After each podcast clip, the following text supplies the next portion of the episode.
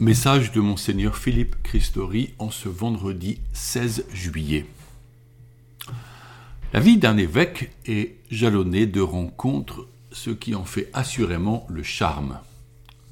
Par exemple, et suite à la décision du chef de l'État, chaque 9 juillet serait dorénavant la journée de la police nationale, en écho à la loi du 9 juillet 1966 instituant notre police nationale. À Chartres, nous étions une centaine de personnes rassemblées, et je fus heureux d'y être pour que notre Église soit présente aux côtés d'hommes et de femmes qui ont un métier exigeant, difficile, et qui les met au contact de beaucoup de misères humaines. Le chapelet dans la poche pour une prière discrète, je demandais à Dieu force et courage pour ces personnes qui partagent les soucis de tout un chacun, qui participent à la construction d'une société en quête de sens, et qui, pour beaucoup, ont une famille et élèvent avec amour leurs enfants. Pourtant, ils sont souvent critiqués et même menacés. Nos échanges sympathiques exprimaient l'existence d'une tension croissante entre les gens une difficulté à supporter les incivilités. Est-il encore possible de partager l'espace commun avec civilité? Comment retrouver la sérénité entre citoyens? Comment susciter un surcroît de bienveillance? Si des tensions existent, il y a aussi beaucoup d'initiatives positives qui démontrent que l'homme est capable du meilleur des projets associatifs qui fleurissent dans nos villages, des lieux d'échange de talents et de biens, le covoiturage ou la voiture en partage, des activités d'été proposées par les municipalités aux enfants et aux jeunes. L'Église catholique porte également des projets d'été pour se retrouver dans la bonne humeur, la découverte de la nature et la foi partagée. Pensons au camp scout, par exemple, et à toutes les sessions catholiques d'été où jeunes et adultes vivent quelques jours de prière et de formation à la vie spirituelle. À Chartres, une soixantaine de jeunes entre 8 et 18 ans participent à une école de prière. Ce concept fleurit largement dans le diocèse, mais aussi en France.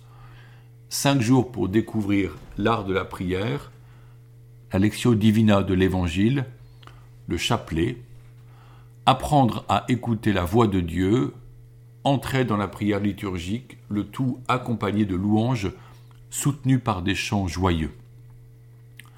Mettre de la lumière là où l'ombre de la tristesse plane, voici une belle vocation qui nous est confiée. Il ne s'agit pas de se satisfaire d'une lumière artificielle, de paillettes, mais de vivre dans la présence de Jésus-Christ, nous invitant à nous aimer. Là où nous prenons du repos durant l'été, cherchons à vivre avec l'Église locale des liturgies dominicales différentes. Plongeons dans une lecture priante des textes de la messe quotidienne pour nous en imprégner et demandons au Saint-Esprit comment ces mots peuvent éclairer notre agir. Lisons un bel écrit spirituel tel une vie de saint, toujours édifiante, même sous forme de bande dessinée, appréciée des enfants comme des adultes. Maintenant, je me propose de continuer la lecture de l'exhortation apostolique La joie de l'Évangile, Evangelii Gaudium, du pape François. Nous lisions la semaine dernière le lien entre l'évangélisation et l'expérience de la foi. Le pape met en valeur la transformation missionnaire nécessaire pour notre époque, la créativité et le renouveau des projets, dans l'écoute du Saint-Esprit. Le chapitre 2 porte un titre moins alléchant puisqu'il veut décrire les défis du monde actuel en refusant l'économie de l'exclusion, la nouvelle idolâtrie de l'argent qui gouverne au lieu de servir, les disparités sociales qui suscitent la violence. Dans ce monde en mutation constante, où les cultures se rapprochent mais s'opposent, où le risque de communautarisme est grand, le pape veut nous encourager sur une voie positive en parlant du défi d'une spiritualité missionnaire. Nous savons notre baptême nous appelle à la sainteté et à la mission. Cette considération, développée par le magistère depuis des siècles, est au cœur de l'enseignement des papes depuis le Concile Vatican II. L'Église est missionnaire dans sa nature. Il serait donc intéressant, amis lecteurs, que chacun prenne le temps de lire la partie intitulée Tentation des agents pastoraux. Je vais essayer d'en reprendre quelques éléments. Le pape dit que le témoignage des chrétiens dans le monde le, je le cite, soutient dans son aspiration personnelle pour se donner davantage. Je le cite maintenant longuement car la vie de l'Église est ample, même si elle est souvent bien peu médiatisée. Je cite le pape. Cependant, je dois dire, en premier lieu et en toute justice, que l'apport de l'Église dans le monde actuel est immense notre douleur et notre honte pour les péchés de certains des membres de l'Église, et aussi pour les nôtres, ne doivent pas faire oublier tous les chrétiens qui donnent leur vie par amour. Ils aident beaucoup de personnes à se soigner ou à mourir en paix dans des hôpitaux précaires, accompagnent les personnes devenues esclaves de différentes dépendances dans les lieux les plus pauvres de la terre, se dépensent dans l'éducation des enfants et des jeunes, prennent soin des personnes âgées abandonnées de tous, cherchent à communiquer des valeurs dans des milieux hostiles, se dévouent autrement de différentes manières qui montrent l'amour immense pour l'humanité que le Dieu fait homme nous inspire. Je rends grâce pour le bel exemple que me donnent beaucoup de chrétiens qui offrent leur vie et leur temps avec joie. Fin de citation au numéro 76. Mais le pape note que l'esprit du monde, le relativisme doctrinal, l'individualisme, l'attrait pour le confort, la baisse de la ferveur, la peur du jugement, tout ceci nous entraîne vers une sorte de complexe d'infériorité conduisant à occulter notre identité chrétienne et nos convictions, jusqu'à mettre en berne notre don de soi dans la mission. Le pape parle du développement de la, je le cite, psychologie de la tombe, qui transforme peu à peu les chrétiens en momies de musée, au numéro 83. C'est pourquoi ne nous laissons pas voler l'enthousiasme missionnaire, ajoute-t-il. Refusons l'assédie égoïste limitant le dynamisme missionnaire qui apporte pourtant sel et lumière au monde. On peut donc se poser la question suivante. Comment progresser dans la foi et le témoignage joyeux? La joie de l'Évangile est celle que rien ni personne ne pourra jamais enlever. Au lieu de l'abattement, prenons les maux de notre monde comme des défis pour croître.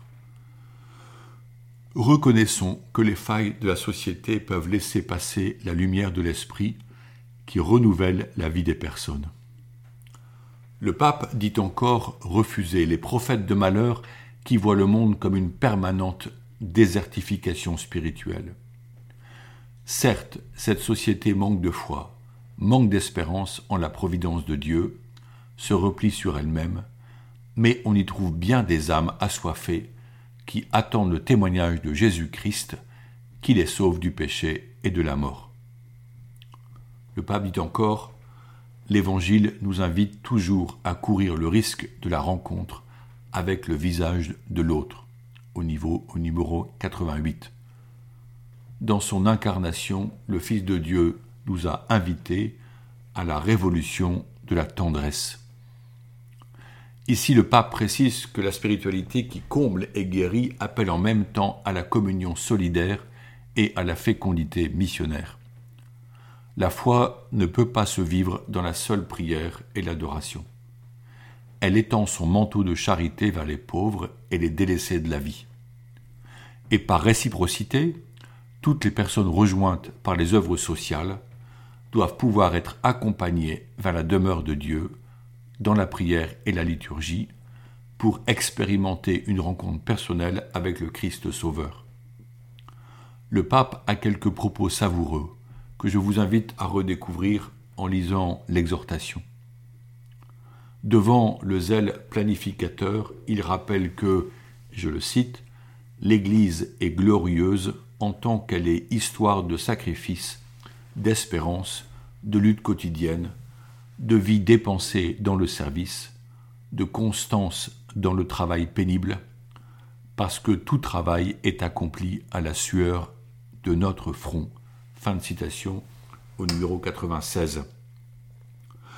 Devant tous les défis, le manque de vocation consacrée, la fragilité des jeunes, nos églises de campagne trop souvent fermées, il existe bien un élan missionnaire déployé en France en cet été par les mouvements ecclésiaux, les associations de fidèles, le scoutisme, les missions de plage, les retraites spirituelles dans les monastères et les sanctuaires, les écoles de prière, les pèlerinages de toutes sortes. Qu'il est beau que des jeunes soient pèlerins de la foi, heureux de porter Jésus dans chaque rue, sur chaque place, dans chaque coin de la terre. Aussi dit encore le pape, soyons réalistes, mais sans perdre la, joie, l'audace et le dévouement plein d'espérance. Ne nous laissons pas voler la force missionnaire au numéro 109. Rappelons-nous comment Jésus-Christ compare le royaume à une graine de moutarde, toute petite, qui pousse en un grand arbre sous lequel s'abritent les oiseaux. Ce royaume grandit nuit et jour, que nous veillons ou que nous dormions, car il est l'œuvre de la grâce qui se répand à la mesure de notre assentiment. Que chacun de nous soit généreux dans le témoignage de la foi cet été. Ce sera particulièrement le cas en la cathédrale de Chartres, véritable sanctuaire spirituel, où les bénévoles accueilleront et guideront les visiteurs pour une itinérance spirituelle qui, nous l'espérons, ouvrira la porte vers la rencontre avec le bien-aimé Jésus. Notre-Dame de Chartres est bien présente et nous aimons la prier. Ensemble, demandons-lui des vocations consacrées et prions pour les couples et les familles.